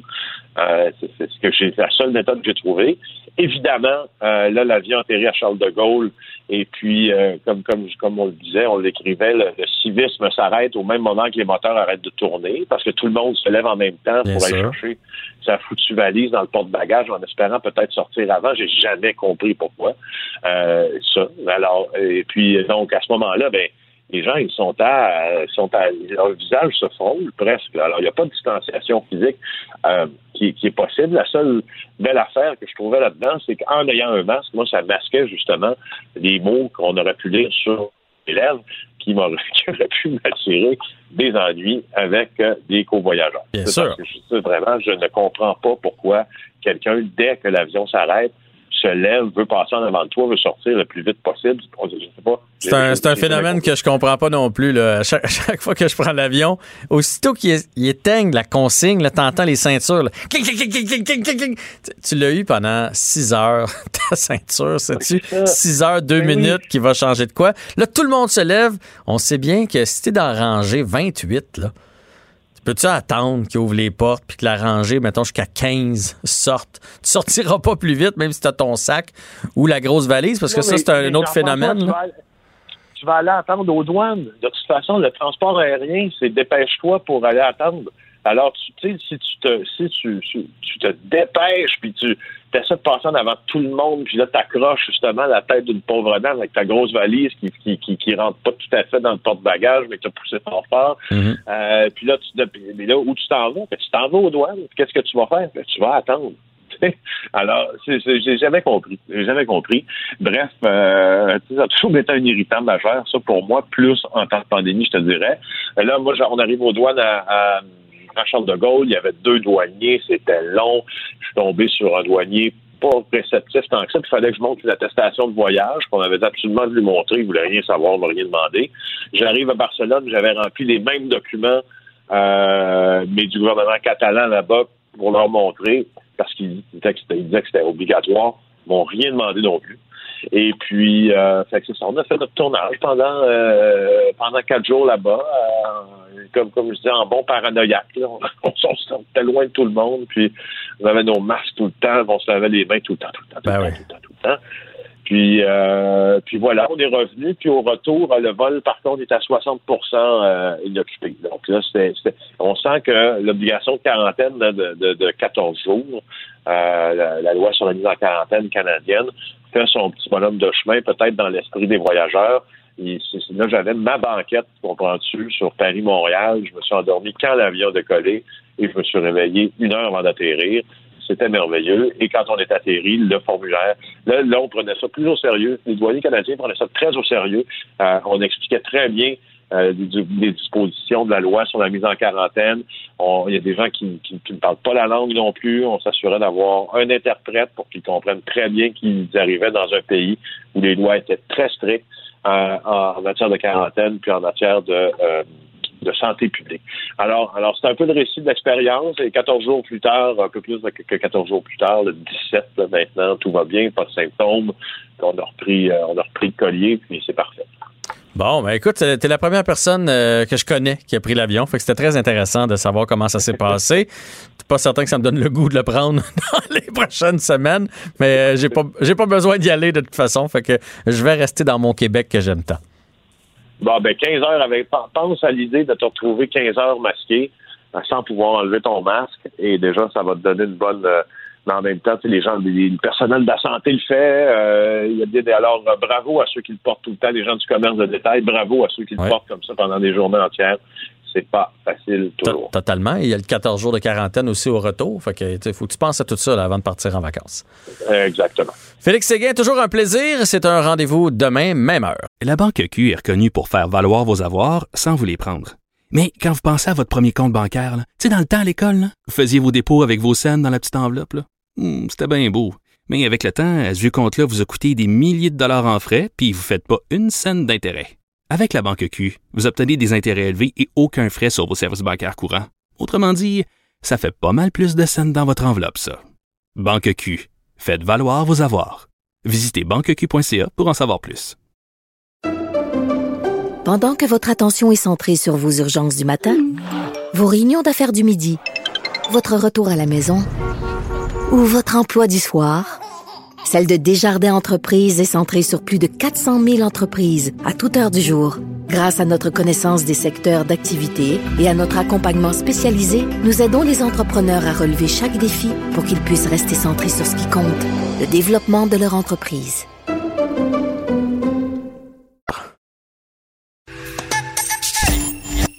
Jean-François Barry. Entendez aujourd'hui les sujets de demain. Cube Radio. Le, commentaire de François Lambert, un dragon pas comme les autres. Je vis à, peu près de 10 km de, euh, de la place de l'explosion. Puis euh, j'étais dans mon bureau, j'étais en meeting, puis j'ai senti un petit tremblement de terre. Puis après cinq secondes, j'ai senti une explosion très forte on est sortis tous euh, sur la rue, tout le monde était sur, la rue. Euh, le monde croyait au début que c'était euh, du gaz qui a explosé dans un immeuble très proche ou dans le centre même. Mais moi, j'étais sûr que c'était beaucoup plus fort que ça parce que l'explosion était tellement forte.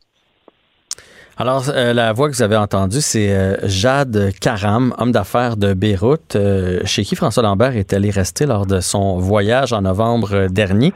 Salut François. Salut. Avant de, y aller avec ton récit, tes expériences et tout ça, euh, juste rappeler, là, explosion, grosse explosion, là. C'est pas, c'est, pas vu les images, c'est effrayant. On est déjà rendu à 50 morts, 2750 blessés. Euh, état de deuil national déjà déclaré. Emmanuel Macron qui envoie de l'aide et ça va sûrement augmenter encore plus le nombre euh, de, morts. Puis là, avant que vous disiez, là, c'est probablement un attentat, tout ça, pour l'instant, c'est vraiment pas prouvé. Au contraire, ça serait un accident, incendie qui aurait été déclenché dans un, entrepôt où est-ce qu'il y a des matières explosives, mais on entassait ça là-dedans et là, ça a explosé sur des kilomètres et des kilomètres alentour. François, toi, tu as visité cette région-là et qui est magnifique. Hein? C'est un beau pays et même le port, euh, on peut voir, là, avant l'explosion, avait été retapé dans les dernières années. C'est beau, là. Oui. Euh, oui, ben, je t'explique pourquoi j'ai été au Liban, parce que le frère de Jade il s'appelle Georges Caram, c'est un des dragons dans c'est mon associé depuis euh, l'an 2000. Et c'est un des il était dans l'œil du dragon cette année comme euh, comme juge. Et euh, j'ai commencé à visiter le Liban en 2004. Et c'est un pays qui est magnifique. Hein? Il, y a, il, y a, énormément de Libanais qui habitent en l'extérieur. Il y a plus de Libanais qui habitent à l'extérieur du Liban. Et c'est un pays qui est, qui est considéré comme un paradis fiscal. Euh, si on plus ou moins, ce qui a fait la force du Liban, c'est euh, son, système bancaire. Et dernièrement, euh, j'ai été la dernière fois au mois de novembre, mais j'ai été obligé de partir en catastrophe parce que les, il y avait beaucoup de manifestations. Le peuple est tanné là-bas depuis de toujours de la corruption. Puis dans l'entrevue de Jade qu'on a entendu juste avant, mhm. si les gens veulent le réécouter sur Cube, il explique la corruption parce que euh, c'est toujours été corrompu, le, Liban. Et, à euh, l'interne, tu parles, par les partis au pouvoir et tout ça. Là. Oui, tout le monde, oui, exactement. Tout le monde, dès qu'il y a une scène, euh, la corruption embarque rapidement. Et le problème en ce moment, c'est que le Liban, bon, les, jeunes sont tannés, ils n'ont pas d'emploi. Et où est-ce que ça a pété? quand j'étais la dernière fois, il y avait déjà des manifestations parce que les gens veulent récupérer la mer. Et normalement, ben, c'est, pas le droit de pêcher. Et là, tout le monde pêchait. Euh, tout le monde disait non, c'est à nous la, mer et euh, euh, il y a eu beaucoup de manifestations. Puis la dernière fois, je devais partir à 6 heures du matin. Et à 11 heures le soir, on est arrivé dans un restaurant.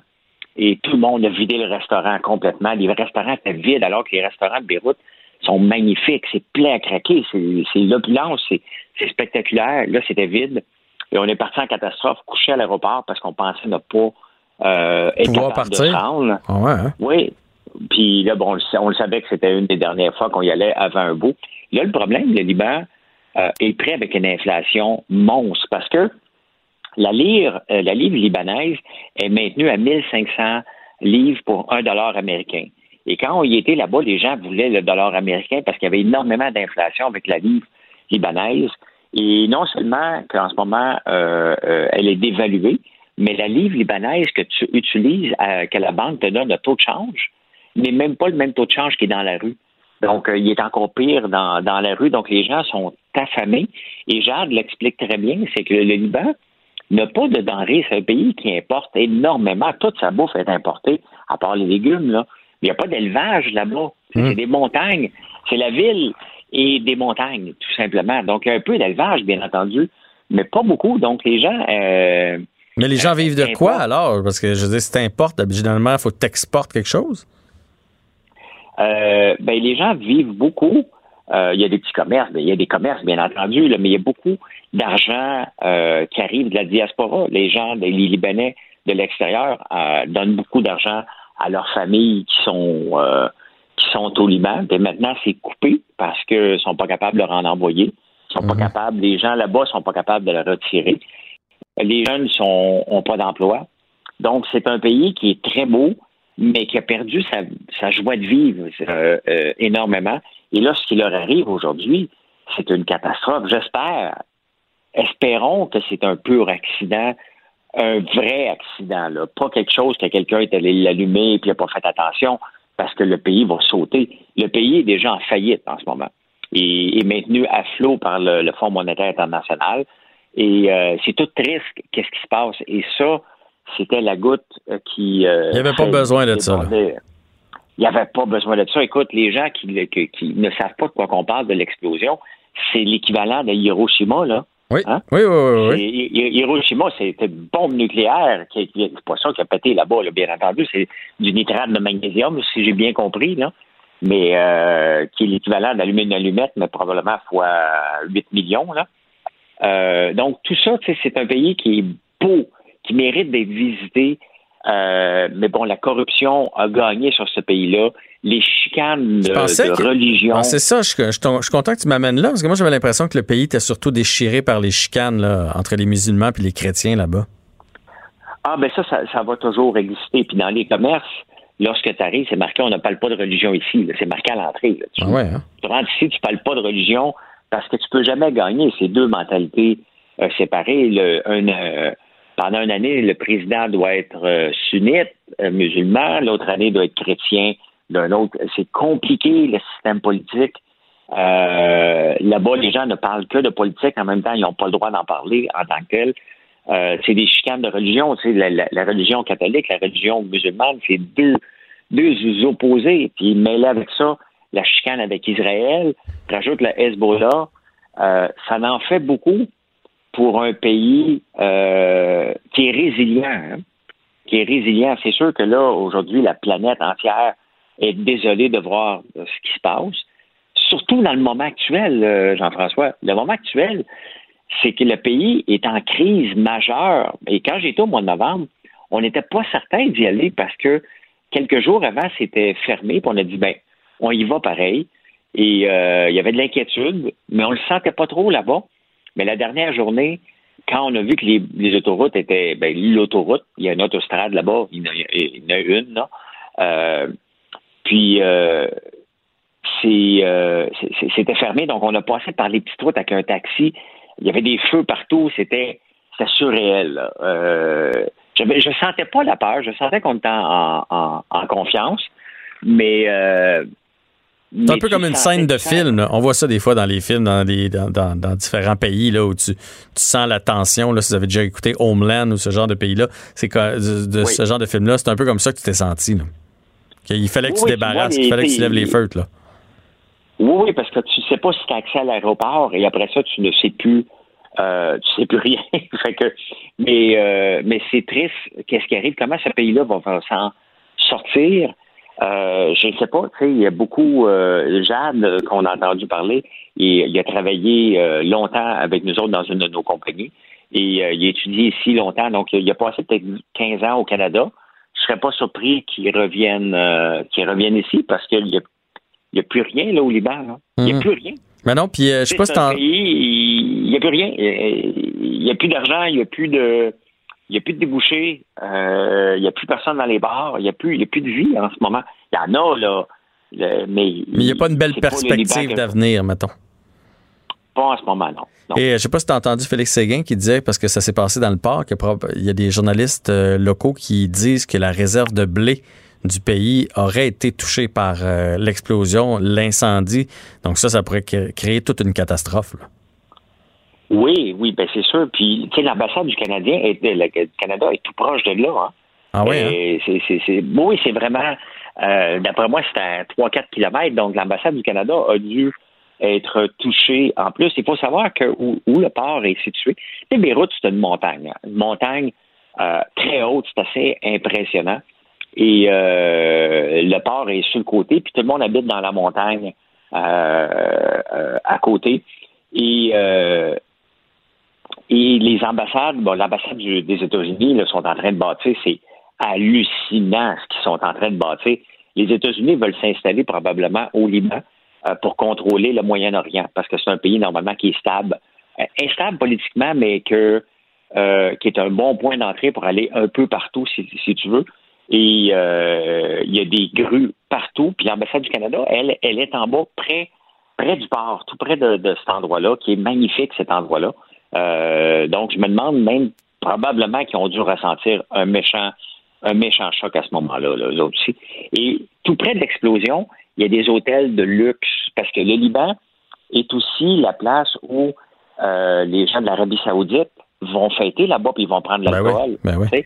Les riches arabes qui n'ont pas le droit de prendre l'alcool chez eux ou ils en prennent en hypocrite, si on veut, euh, ben, ils se rendent à, à Beyrouth et les hôtels, c'est des sept étoiles. Il faut connaître le peuple libanais pour voir, euh, pour voir euh, l'opulence qu'ils sont capables euh, d'avoir. Euh, donc, tout ce secteur-là de richesse et de tourisme a dû être touché énormément avec la COVID en plus. Ah non, non, euh, peuple. Ils ont, ils ont- ils ont- ils ont la, ils ont totale, les autres. là. Ils ont la pauvreté présentement, la COVID et cette explosion-là. Donc, ça va être une, une- une crise nationale pour les euh, prochaines semaines, prochains mois, prochaines années. Puis, on va continuer de suivre ça via l'actualité, bien sûr. François, écoute, merci pour ton, ton récit. euh, euh, merci aussi pour ton contact. là. On sait qu'on a eu euh, euh, ton ami là, lors de l'émission de Vincent ici, Vincent Dessureau à Cube. Alors, merci pour tout ça aujourd'hui. Puis, on va garder tes sujets d'actualité pour demain. Ben oui, ça serait hors contexte embarcation. Totalement. Totalement. Ça, ça, ça ferait un clash, comme on dit. ça ferait un clash. Fait que on va terminer ça là-dessus. C'est bon. François, un grand merci d'avoir été là euh, aujourd'hui. Merci beaucoup. Bye bye. Bye bye. Jean-François Barry. Entendez aujourd'hui les sujets de demain. Cube Radio. Ben, si vous êtes comme moi, vous vous dites probablement présentement quand vous voyez l'actualité, quand vous voyez ce qui se passe au Québec, comment ça se fait qu'on réagit comme ça, les Québécois présentement, qu'on s'obstine, qu'on est prêt à tout virer à l'envers pour le port du masque, pour nos convictions? On va en discuter avec Dr Christine Groux, psychologue et présidente de l'Ordre des psychologues du Québec. Bonjour, Madame Groux. Bonjour. Bon, là, là, faut que vous m'expliquiez qu'est-ce qui s'est passé au mois d'avril, euh, mars, avril. Les Québécois, on était solidaires, ça n'a pas de bon sens. Flash des lumières pour le personnel des hôpitaux. On était prêt à faire n'importe quoi pour son voisin. On va rester chez nous, on va écouter les consignes. Et là, c'est complètement le contraire. C'est chacun pour soi. Euh, hier, là, on parlait d'une microbrasserie, entre autres, qui est obligée de fermer. Un pauvre commerçant qui est obligé de fermer parce que les gens font du grabuge pour pas respecter les consignes.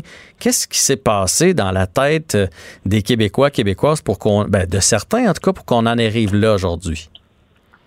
Ben d'abord, euh, d'abord on n'est plus du tout dans la même. Je vous dirais qu'au printemps, les gens avaient à peu près tous la même perception de la situation, Mhm. puis ils avaient à peu près la même compréhension de la situation. Aujourd'hui, je pense que les perceptions divergent manifestement, puis la compréhension de la situation diverge également. Ce qui s'est passé entre euh, le mois de mars puis maintenant, c'est que les gens ont connu énormément de sources de tension. Il y a eu beaucoup de sources de tension. Il y a eu une intensité aussi dans les tensions, puis il y a eu une durée des tensions. Ce qui fait que on est arrivé, je vous dirais, à l'été avec, euh, puis on le disait de toute façon euh, au début de la COVID, les impacts sur la santé psychologique vont être plus grands puis vont durer plus longtemps que les impacts de que, que la pandémie elle-même. Alors c'est un petit peu ça qui est en train de se passer, c'est-à-dire que les gens sont échauffés, euh, moins tolérants, plus fatigués, euh, et euh, et donc ça explique un petit peu le- le- les réactions que les gens ont. Mais encore là, comme je vous dis, euh, au mois de mars c'était simple, tout le monde s'est comporté de façon très solidaire parce qu'on avait on avait aussi des consignes et des directives très claires pour une durée qu'on croyait déterminée. Euh, et donc, les gens étaient plus patients puis plus enclins à être solidaires. Progressivement, les consignes sont devenues euh, puis honnêtement, c'est c'est pas du tout de la faute des dirigeants, c'est parce que euh, la science progresse avec le virus, puis on en connaît plus que ce qu'on en connaissait en mars, et de toute façon, les choses évoluent. Euh, mais les gens sont moins tolérants, donc par rapport aux consignes actuellement, qui sont plus variables puis évolutives dans le temps. Est-ce que ça vous fait peur, vous? Parce que moi, je vous écoute parler, ça me fait peur un peu. Parce que si on est comme ça, on est bouillant, on est frustré, on est à bout en plein été, avec le soleil et tout ce qui vient avec, s'il faut qu'à l'automne, avec, euh, tu déjà à l'automne, il y a plein de gens qui souffrent de, de dépression automnale parce que c'est gris et tout ça. S'il faut que ça se place pas, euh, il va en avoir encore plus d'agressivité, de frustration cet automne au Québec? Ben, en fait, il faut pas sous-estimer effectivement que ça pourrait arriver, puis particulièrement dans un contexte où une deuxième vague pourrait arriver euh, ou va arriver. Alors effectivement, il faut faire attention, mais je, je pense qu'on, on, puis je le dis depuis le début, faut pas sous-estimer les impacts euh, que cette période-là a eu sur la santé psychologique. J'aurais bien aimé qu'on puisse faire plus pour la santé mentale des gens euh, au niveau de la prévention, tant qu'au niveau de, de, de l'accessibilité, parce que euh, dépendamment de, de, de la personne elle-même, dépendamment du contexte, puis des, dépendamment des événements, les gens ont été affectés de façon différente par cette euh, par cette pandémie-là.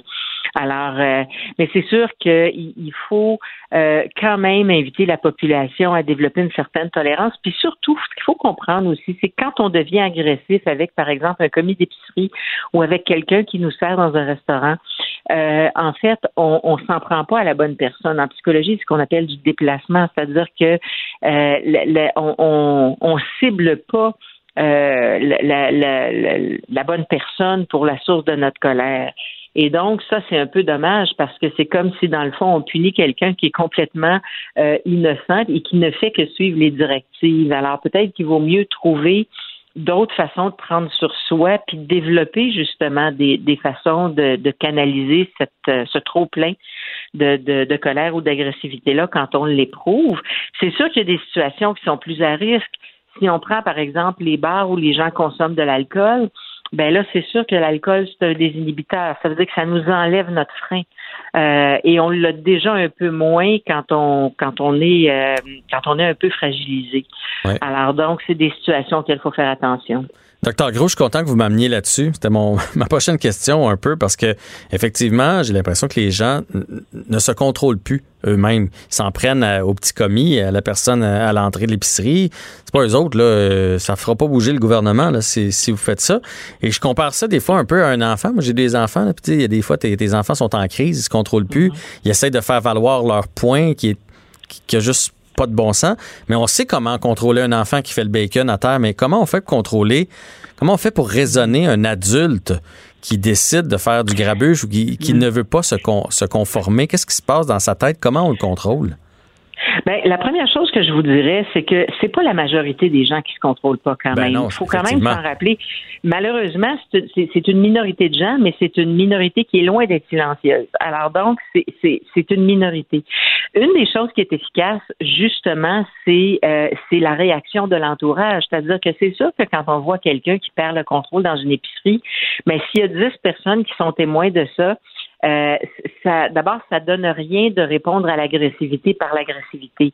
Mais, mais donc, ça fait, ça fait plusieurs personnes pour, pour essayer de ramener la personne à la raison, puis juste mentionner, parce que des fois, la personne qui est la cible de l'agressivité, comme le, le- le petit garçon d'épicerie, par exemple, ne saura pas quoi répondre. Mais l'adulte qui est à côté, par exemple, pourrait dire, ben, peut-être que vous vous en prenez pas à la bonne personne. Il ne fait que son travail. Mais c'est sûr que euh, si on répond à l'hostilité par l'hostilité plutôt qu'en essayant d'apaiser, on n'arrangera rien. Alors, je pense que quand on est euh, euh, en présence de quelqu'un qui, qui perd son calme, qui n'est pas un jeune enfant, justement, ben, euh, il faut rester très calme. De toute façon, ça serait la même chose même avec un jeune enfant. Il faut garder son calme. Il faut essayer de, de, de raisonner, de questionner. Peut-être aussi des fois de l'inviter à s'éloigner un peu pour parler avec lui euh, et, euh, et donc essayer de de- de- d'avoir un, un comportement d'apaisement. Mais chose certaine, c'est pas en étant spectateur silencieux qu'on va aider la cause. Euh, et je pense que le- le- la, réaction des gens, parce que vous savez, quand vous êtes la seule personne à pas vouloir porter le masque dans un environnement où tout le monde porte, déjà c'est plus gênant parce que dans, dans les facteurs qui vont contribuer à faire en sorte que les gens soient euh, compliants, il y a la clarté des directives qui nous sont transmises, il y a euh, la, la, la majorité des gens qui vont suivre les consignes, c'est ce qu'on appelle le peer pressure ou la pression sociale. Euh, puis, puis il y a évidemment la, la la crainte d'une éventuelle euh, d'une éventuelle représaille ou sanction. Tu sais, c'est sûr que on peut pas faire n'importe quoi n'importe quand. Alors, faut faire attention. Euh, puis, je vous dirais que les gens les plus à risque, euh, c'est peut-être des gens qui ont déjà des difficultés d'autorégulation parce qu'encore là, il y a des gens qui ont une très bonne capacité euh, de, de, contenance, puis il y a des gens qui sont plus impulsifs, qui sont plus irritables, euh, qui se fâchent plus facilement. Alors, ces gens-là doivent peut-être prendre conscience qu'ils ont cette fragilité-là et, doivent peut-être développer d'autres moyens justement pour pour ne pas que ça s'envenime puis pour ne pas se mettre dans des situations qui risquent de poser problème à tout le monde. Fort intéressant ce que vous venez de dire là. Je, revoyais l'intervention, par exemple, au Tim Horton, que, tout le monde a vu, puis dans, le fond, euh, de, vouloir le confronter, ça a été la pire des choses qu'on a faites. Fait que servons-nous de ce que vous venez de dire. Dernière question, le sentiment d'agressivité dans notre cerveau, il est déclenché par quoi? Il est situé où? C'est Qu'est-ce qui peut l'activer? Ben, alors, il est déclenché, il se passe dans un réseau qu'on appelle le système limbique. Alors, c'est un petit peu technique, mais puisque vous posez la question, euh, donc, il, est, je vous dirais, dans des fonctions très, très, très primaires. Euh, puis, il est il est compensé, puisque les émotions sont vraiment dans le système limbique, et, euh, il est compensé par d'autres structures qu'on a dans le cerveau qui nous aident justement à tempérer ces émotions-là.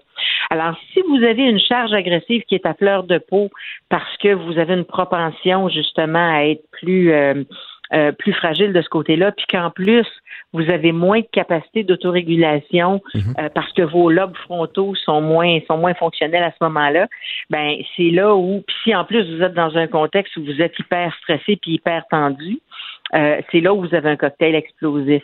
Alors, je vous dirais, il y a une responsabilité collective pour moi, c'est-à-dire qu'il y a une responsabilité de la personne elle-même qui connaît cet aspect-là d'elle-même, euh, de faire attention, de pas se mettre dans des situations comme ça, tu sais, quand on est à fleur de peau. Quand on est à fleur de peau, peut-être de développer le réflexe de s'éloigner puis d'aller respirer comme faut avant d'interagir avec des gens, puis de prendre conscience que euh, on s'en prend à des, des gens qui sont tout à fait innocents. Puis il y a une responsabilité de l'ensemble de la collectivité d'essayer de ne pas jeter de l'huile sur le feu, mais par contre d'essayer de raisonner ou de, de parler tranquillement, fermement, mais tranquillement, euh, pour justement que la personne qui se retrouve à être la cible de cette agressivité-là soit pas toute seule. Ben, ou se sente euh, entouré. C'est un bon résumé, autant en, tant que en temps de pandémie que euh, dans notre vie de tous les jours. Hein. On a tous des fois des petites montées d'agressivité. Fait que c'est de, de, sages conseils. Docteur Christine Gros, psychologue et présidente de l'Ordre des psychologues du Québec. Un grand merci d'avoir pris du temps aujourd'hui en espérant que si jamais il y a une deuxième vague, qu'on va penser aux séquelles psychologiques à court, moyen et long terme. J'espère aussi. Merci beaucoup. Alors, euh, c'était Christine Gros. Au revoir euh, sur les ondes de Cube qui revenait sur les euh, comportements agressifs qu'on peut voir par certains, hein, c'est une minorité, certains Québécois. La Banque Q est reconnue pour faire valoir vos avoirs sans vous les prendre. Mais quand vous pensez à votre premier compte bancaire, tu sais, dans le temps à l'école, vous faisiez vos dépôts avec vos scènes dans la petite enveloppe. Hmm, c'était bien beau. Mais avec le temps, ce vieux compte-là vous a coûté des milliers de dollars en frais, puis vous ne faites pas une scène d'intérêt. Avec la Banque Q, vous obtenez des intérêts élevés et aucun frais sur vos services bancaires courants. Autrement dit, ça fait pas mal plus de scènes dans votre enveloppe, ça. Banque Q. Faites valoir vos avoirs. Visitez banqueq.ca pour en savoir plus.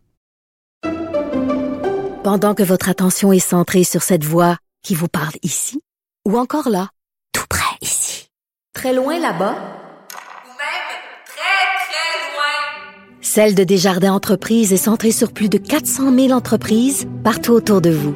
Depuis plus de 120 ans, nos équipes dédiées accompagnent les entrepreneurs d'ici à chaque étape pour qu'ils puissent rester centrés sur ce qui compte, la croissance de leur entreprise.